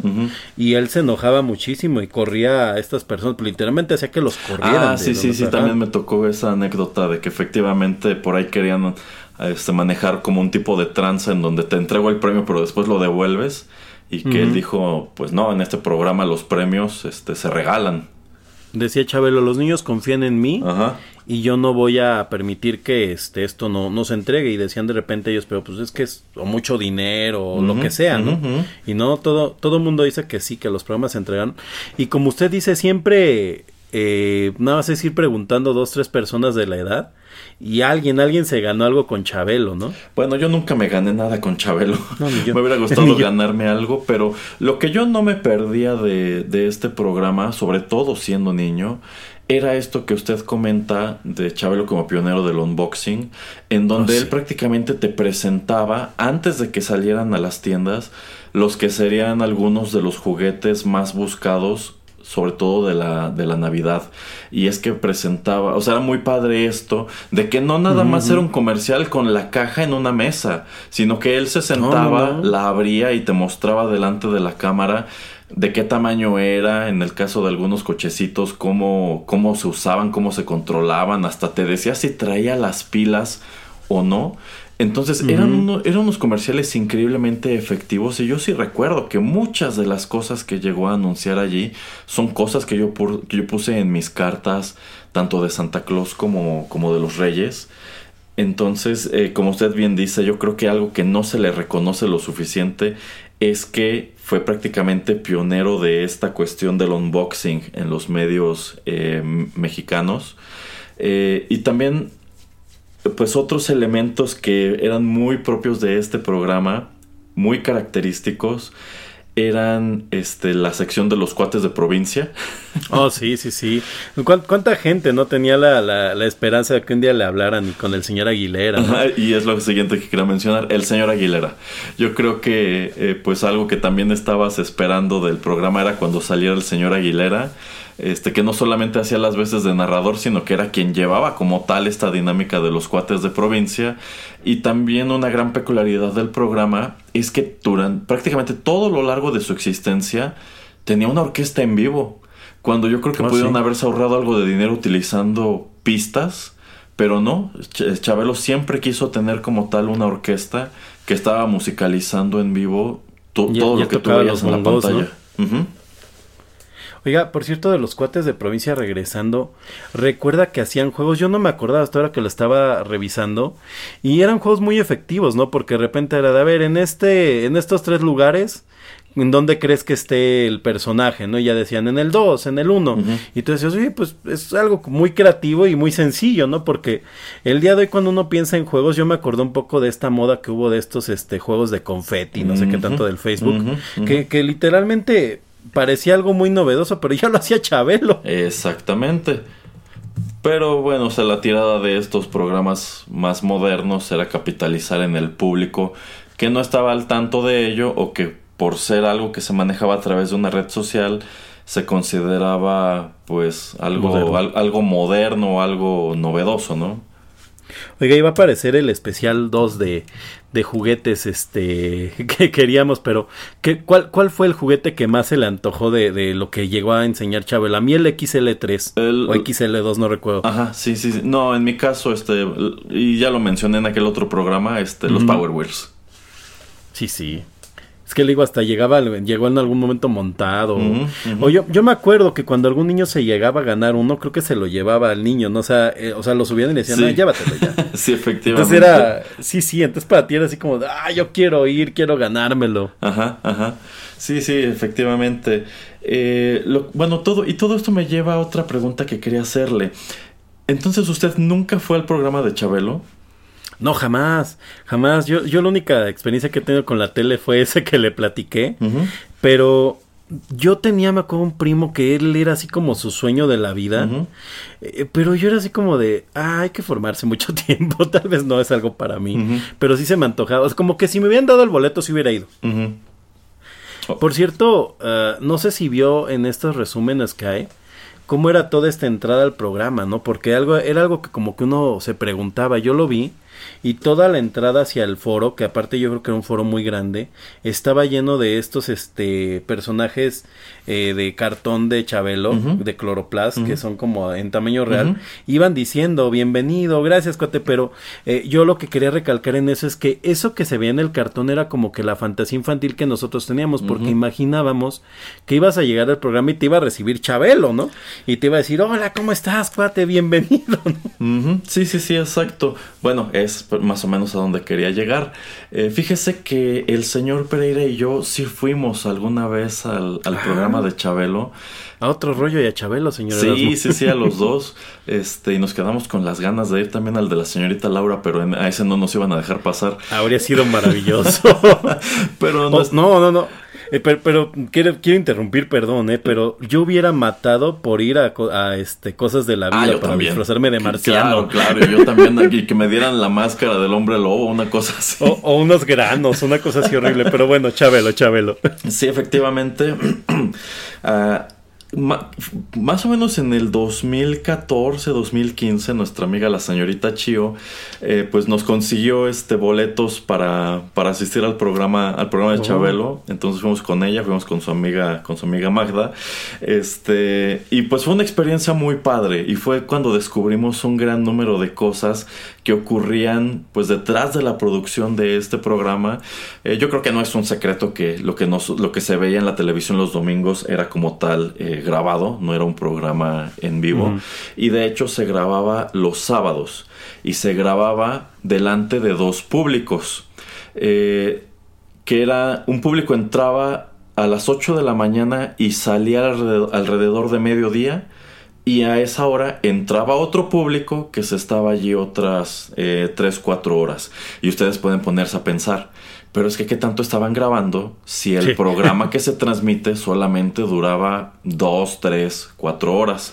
Bueno, pues parte de lo que descubrimos es que pues en realidad la experiencia como público eh, era mucho más amplia de lo que se ve en la televisión. ¿Por qué? Pues porque en realidad, en primer lugar, esto que comenta usted de que uno llegaba con la ilusión de que lo recibiera Chabelo, bueno, en este punto de la historia del programa ya no sucedía. Yo me imagino que varios años atrás sí. Pero en, en esta ocasión que nos tocó ir, en realidad descubrimos que quien llevaba toda la dinámica y quien interactuaba todo el tiempo con el público en realidad era el señor Aguilera. A Oh. Chabelo nos tocó verlo muy poco. De hecho, Chabelo como tal solamente salía en los segmentos que se grababan para el programa. Y una vez que terminaban de grabar, él pues se regresaba hasta los camerinos, no se quedaba como tal en el set. Pero era el señor Aguilera el que llevaba toda esta dinámica y había más concursos de los que aparecían en, en la televisión. Algunos Oh. de ellos incluso más sencillos. O sea, por ejemplo, ah, nuestra amiga la señorita Chio se ganó una mochila Chenson. Ah, muy Y- y bien. yo espero- ¿Pero qué- yo- cuál fue el concurso? Y yo espero que la conserve este, como un tesoro. Fue algo muy sencillo. Fue así como que pues revisen abajo de sus asientos y a quien encuentre un boletito, una cosa así, se gana la mochila Chenson. Y dio la casualidad de que abajo de su asiento estaba, estaba el boletito ganador. Ah, muy bien, muy pero bien. se pero pu- pues una ella buena puede mochila. presumir eso, que se ganó algo en el programa de Chabelo. Se ganó una mochila Claro. Chenson. Este, y también había eh, algunos este, momentos en donde proyectaban eh, tipo sopa de videos, de estos videos graciosos con bloopers o con curiosidades, cosas así. Pero pues era padre, era, era divertido. Efectivamente sí te, sí te encendían como tal el letrero de aplausos y había animadores entre, entre el público. Y también pues había un número de reglas como que durante, mientras estuvieran grabando tenías que estar callado, no tenías que estar haciendo alboroto en tu asiento y demás. Al señor Pereira a mí nos, nos regañaron por emocionarnos cuando salió la sala de los muebles troncoso. ¿Qué les dijeron? Que nos estuviéramos quietos. Pero es que No estábamos subir. emocionados, estábamos viendo en vivo los muebles troncoso. Claro, claro. Porque aparte ese, ese es un tema, ¿eh? no sé cuántas sucursales tienen, pero yo creo que muy pocas personas hemos visto un mueble troncoso en, en vivo y en directo. Exacto, exacto. Es más, yo nunca he pasado por la matriz de los muebles troncoso. No creo que no. Es más, ni siquiera sé si aún exista. Pero bueno, había números musicales. De hecho, había más números musicales de los que se transmitían en el, en el programa. Entonces, eran unas cuatro horas bastante entretenidas. Sí, era un poco chocoso que tenías que estar en la butaca todo el tiempo y nada más de pronto como que entre cortes te daban chance de que te levantaras a estirar las piernas. Pero te la pasabas bien. Comparado con cuál fue mi experiencia Con otro yendo rollo, a otro claro. rollo que insisto no fue muy buena. La verdad es que nos la pasamos muy bien en el programa de Chabelo. Yo con- de hecho yo considero que es un recuerdo muy bonito. Este, y pues tomando en cuenta ahora lo que, lo que ocurre con Chabelo, pues es de esas cosas que digo, pues qué padre, ¿no? Me tocó ver el programa de Chabelo, pues ya como adulto, pero pues fuimos y nos divertimos como enanos de cualquier manera. Es lo que le iba a decir. Yo, yo jamás había escuchado a alguien narrando su experiencia con el programa de Chabelo. Pero me quedó muy claro, ¿no? Que su experiencia, con, la de usted con otro rollo, pues la verdad es que fue. eh, pues. Fue malona. si no mala. Fue malona. Ajá. Fue malona. Ahorita que me está contando esto es así como de, oye, pues sí me hubiera gustado mucho, mucho ir porque efectivamente se oye como algo muy entretenido. Y, y es algo que comenta Chabelo, ¿eh? Que él lo que quería era que los niños se divirtieran. Y la verdad es que muchas de estas figuras eh, infantiles a veces se les olvida un poco esta parte, ¿no? De que, pues la verdad es que si tú vas a llevar a un grupo de no sé cuánta gente cabría, pero 200 niños, eh, evidentemente se van a aburrir. Yo me acuerdo un poco de estas visitas escolares que nos hacían a fábricas o cosas así, en donde, pues sí, los primeros 10 minutos eran interesantes, pero a los 15 ya te querías ir, no era como la visita de la fábrica de cajas. Entonces, recuerdo que incluso en algunas escuelas llegaron a llevar niños al show de Chabelo, no la mía. Y, y esto que cuenta dice, pues habla de que ellos tenían muy bien entendido el público al que estaban yendo y, y la verdad es que sí, suena algo muy antojable. Sí, sí, la verdad eh, fue, fue padre. Quizá lo único que no estuvo padre fue este el, el mañanazo porque te- tiene uno Ah, sí. que llegar muy temprano eh, a Televisa para entrar como, como público.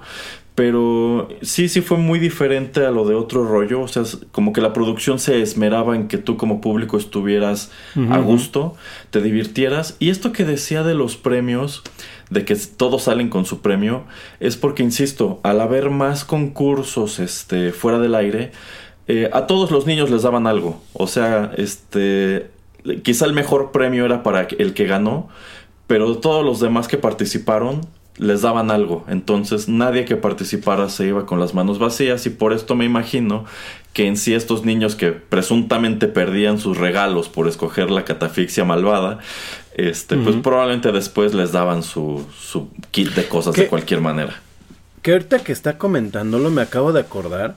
Y efectivamente había programas en los que cuando estos niños cambiaban su premio y les tocaba el chango o el cavernícola o cosas así, eh, a veces Chabelo les daba como una segunda oportunidad, ¿no? Y les decía, bueno, a ver, te voy a hacer este, que, que era la de las bolsas, ¿no? Ah, sí, que sí. le decía a ver si, Ajá. si adivinas qué te- si adivinas en qué bolsa traigo la ficha, te regreso tu premio, ¿no? O a veces hasta les daba efectivo. sí, sí. Sí, pero o sea, como que él entendía esta dinámica de que, pues, o sea, el niño no se podía como que quedar con esta tristeza de perder su premio. Sí, no, no, no. Y eso, eso, eso apenas ahorita lo recordé que efectivamente, pues eso lo hacía. Oiga, ¿y, y le tocó ver la catafixia o lo divide en el programa? Eh, ¿Qué cree en el, en, en el segmento de programa que nos tocó no hubo catafixia? Qué mal, ¿no? Porque yo creo que es como lo que todo mundo más, Ajá. más le emocionaba. Pero, pero sí nos tocó canción de Chabelo. Honestamente no Ah, me bueno. acuerdo cuál fue, pero nos tocó eso, nos tocó la canción de Chabelo del final. pues suena, suena muy buena experiencia y la verdad es que me, me, me, me llena mucho de ilusión que haya sido tan buena además porque creo que la mayor parte de las personas cuando van a estos programas en vivo se desilusionan mucho de, de sus Sí, ídolos. sí. O sea, y es que eh, como es como tienen que controlar tanto pues que salga todo bien, eh, pues creo que creo que de alguna manera se vuelven chocantes, ¿no? Algo también que me gusta de esta experiencia que está contando es nuevamente remitirme a lo que hacía Jordi Rosado, que platicábamos, ¿no? Que a veces estas estos cuates que están tan tras bambalinas realmente son los que llevan el programa y uno no lo sabe. Eh, sí, eh, insisto, quizá lo más anticlimático de la experiencia era que no veías gran cosa a Chabelo y no estaba todo el tiempo en el set. Pero yo también quiero imaginarme que esto se debe a que pues ya era una persona muy avanzada de edad, probablemente ya se cansaba, entonces quizá en este punto ya había tomado la decisión de solamente salir a hacer lo estrictamente eh, necesario y tomando en cuenta que el programa ya estaba cercano a su fin, pues quizás son el tipo de factores que lo llevan a tomar la decisión de, pues después de todos esos años al aire, eh, pues dejarlo de, dejarlo de transmitir y ya prácticamente jubilarse. Oiga, señor Erasmo, y pues para, para ir, ir, ir un poco cerrando, si no tenemos más temas, a mí me gustaría preguntarle algo. Si usted hubiera participado en las catafixias, hubiera catafixiado su premio, suponiendo que no era el señor Pereira, sino algo que usted sí quería, no sé, un Nintendo. Eh, si me hubiera ganado un Nintendo, hubiera participado en la catafixia. Ajá, de ninguna manera. bueno- no, ¿cómo creen? Tal vez algo más sencillo, imaginemos que tenía, no sé, una bicicleta, o sea, sí le hubiera llamado la atención decir, ¡ay, qué tal que hay algo mejor allá atrás! Pues quizá la bicicleta sí, o el triciclo Apache, o la Tutsibota, ese tipo de cosas. A lo mejor y sí, pero si fuera. Porque te dan dotaciones, ¿no? sí, de dulces. sí, sí, sí, sí, sí, yo me acuerdo mucho de las dotaciones de Sonrix y demás. Pero si hubiera sido un premio, pues valiosón como, como el Power Wheels, de ninguna manera lo hubiera cambiado. Así me, me- me- me hubiera estado gritando mi mamá, entra a la catafixia. No. Quiero una sala. Exacto. ya está rota y la rompieron ustedes. y una vez rompí la sala de mi mamá. Me acordé ahorita. Y, y muchos años vivió con un bote de este de chapopote abajo de pata. hasta que en una fiesta rompieron el bote de chapopote. bueno, Pero, yo. ¿Usted se hubiera cambiado sus, sus regalos por la catafixia? Híjole, yo creo que sí, yo creo que sí. Es que, es que el tema de las cortinas. Ajá. Y a- acuérdese que aparte, o sea, si bien había momentos en que daban la sala, a veces sí daban centros de entretenimiento y eso estaba padrísimo, porque los centros de Ah, entretenimiento... No, aparte eran carísimos. Ajá, no, no, no, pero es que aparte daban el kit, era televisión, Sí, sí, una sí. videocasetera, Sí, sí, sí. este, un, un reposet, ese, Sí, ese sí. sí era como mi sueño. Sí, que por lo regular una de estas chicas que estaban allí como de canes salía en el reposet ahí descansando como viendo la televisión. Sí, sí, sí, Ajá. entonces está padre porque me acuerdo que, y el radio, ¿no? El, el mini, eh, bueno, no, no sé si era mini componente o... Sí, este, sí eran mini componentes un tiempo. Ajá. O sea, sí, Sí, ya- podían ser que- regalos muy buenos más allá de lo de troncoso, pero también te puedes llevar un burro de planchar. Sí, sí es lo malo. Yo, yo creo que si lo hubiera hecho, yo hubiera sido el niño que lloraba y que, ¡ah, me quiero llevar el cavernícola! ¿Yo qué voy a hacer con él? sí, no, no, no, es que aparte era bien triste. Ah, pues qué, qué chabelo. Así es, pero bueno, pues este el pasado eh, 25 de marzo de 2023 prácticamente despertó México con la triste noticia de que pues Chabelo había fallecido a los 88 años de edad. Ya llevaba un tiempo este, alejado, de, alejado de los medios. Eh, pero bueno, a fin de cuentas, a lo largo de las, de las décadas, pues fue como surgió este chiste o meme recurrente de la vida real del, del Immortal Kombat, ¿no? En donde se hacían estos chistes de que un gran número de celebridades o personajes de la farándula iban falleciendo, pero allí seguía Chabelo y allí seguía Chabelo y estaba esta cuenta de Twitter de Chabelo vivió más que... que, Sí, sí, que además era nuestra cuenta este, para saber si de verdad había fallecido alguien. Sí, ¿no? sí, sí, efectivamente. Entonces, este, pues bueno, se, estuvo circulando mucho el chiste de que quien terminó ganando el, el torneo fue Silvia Pinal. Nada más que ella no sabía que sigue viva. Exacto. perdón, perdón, Silvia. Pero bueno, es precisamente a raíz de esta, de esta noticia que el señor Geek y yo decidimos pues eh, hacer cambios a la- a- al calendario de programas de Rotterdam Retro 2000 y pues sí, un poquito sin preparación, un poquito de improviso, grabar este a manera de homenaje a Javier López Chabelo. En definitiva, quizá hay muchas otras cosas que pasamos por alto, se nos olvidaron o pudimos haber eh, profundizado, pero pues a fin de cuentas allí está y no quiere decir que sea la última vez que hablemos de Chabelo y si no hablamos netamente de Chabelo podremos volver a hablar de la carabina de Ambrosio, podríamos hablar de las películas de Pepito y cosas así por el estilo. ¿Algo más que quiera agregar antes de despedirnos, señor Geek? Hoy no me quiero ir con un chiste. Ajá. Hoy quiero decir muchas gracias, cuate. Qué lindo. Bueno, pues yo lo, lo- lo que quiero decir antes de despedirnos es que yo sí hubiera cambiado al señor Pereira en la catafixia. Así me dieran el cavernícola, el burro de planchar, una piedra, lo que fuera. Hay que se queden piedra. al señor Pereira. Y, y a lo mejor después iba a ir la llamada a los cuates de la provincia, no importunándolos como es el señor Pereira. Exactamente. Entonces, no sé, a lo mejor todavía puede regresar Chabelo de la tumba a jalarle los pies al señor Pereira. Pero bueno, eso ha sido todo por ahora. Esperamos que les haya gustado este programa. De ser así, compártanlo, ayuden a crecer al canal. Y les recuerdo que tenemos también en Rotterdam Press programas a propósito de literatura, de videojuegos, de música metal, One Hit Wonders, música internacional y otras tantas cosas. Y todo esto pueden encontrarlo en nuestra biblioteca de SoundCloud o también suscribiéndose a cualquiera de las apps de podcast que ofrecen nuestros contenidos como Spotify, iTunes, Tuning Radio y otras tantas. Se despiden de ustedes a través de la señal de Rotterdam Retro 2000, el señor Geek y Erasmo. Hasta la próxima.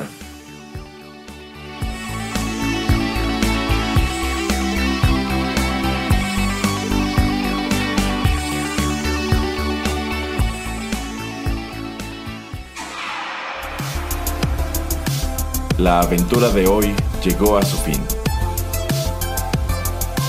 Pero aún queda mucha nostalgia por recorrer. Te esperamos aquí, en Rotterdam Retro 2000.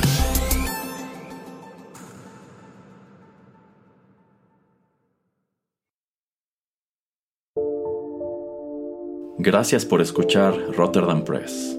Si le gustó este programa, no deje de compartirlo y síganos en nuestras redes sociales para enterarse de los próximos contenidos. Encuéntrenos en Facebook, Instagram y Twitter. Rotterdam Press. Radio como hecha en casa.